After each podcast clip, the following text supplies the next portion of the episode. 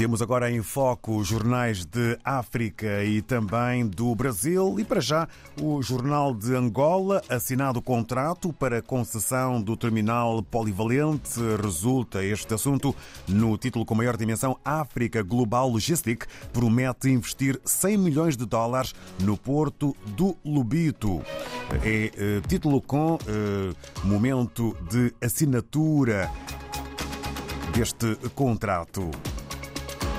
Ainda na capa do Jornal de Angola, mensagem ao homólogo William Ruto, presidente João Lourenço satisfeito com as relações entre Angola e Ucânia. Vamos agora até Cabo Verde.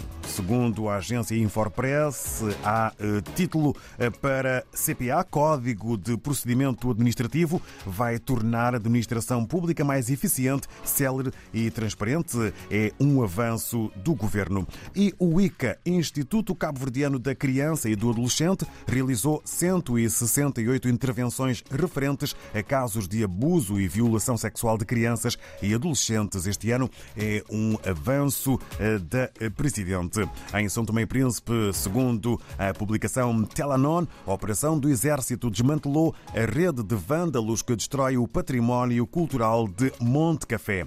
É um dos títulos que marca a atualidade de imprensa são tomense. E um outro, São Tomé e Príncipe, está a um passo de ver os produtos de exportação registados na União Europeia. Na Guiné-Bissau, o democrata escreve sobre a CDAO. Chefes de Estado pedem às autoridades guineenses prenderem os autores do incidente e lamentam a dissolução do Parlamento. É o título que maior destaque ganha na imprensa guineense. No Brasil, o Estado de São Paulo apresenta letras garrafais sobre um título que envolve toda a sociedade.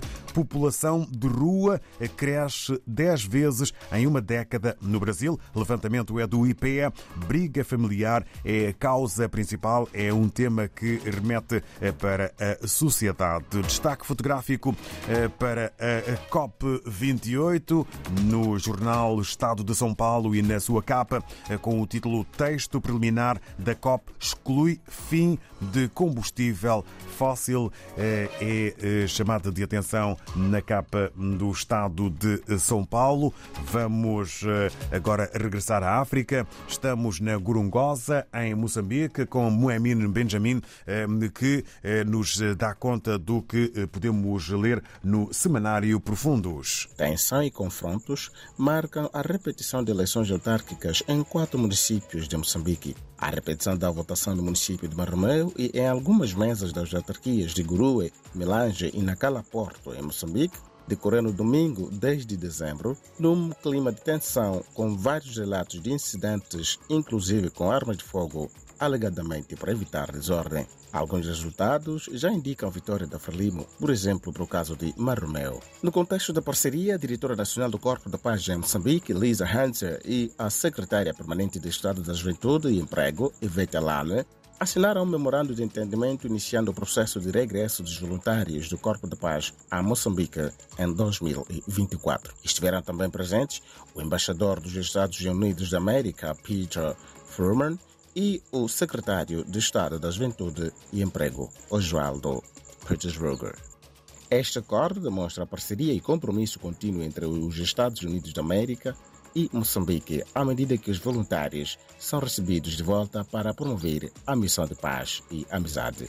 Mais detalhes na mais recente edição do Semanário Profundos. Ainda no contexto da política, o presidente da Comissão Nacional de Eleições, a CNE, Carlos Matsinha, já reagiu à carta dos 10 bispos do total dos 12 que exigem a sua demissão na sequência das acusações de não ser transparente durante o processo de eleições de 11 de outubro de 2023. O presidente da CNE, que também é bispo da Igreja Anglicana, disse não ser traidor e muito menos mentiroso, recusando assim a sua renúncia. O mandato de Carlos Matinho vai terminar em outubro de 2024. Se for para deixar o cargo, que seja também pela aceitação dos seus crentes, segundo alegou. De Moçambique, Mohamed Benjamin, do Jornal Profundos. Bom dia.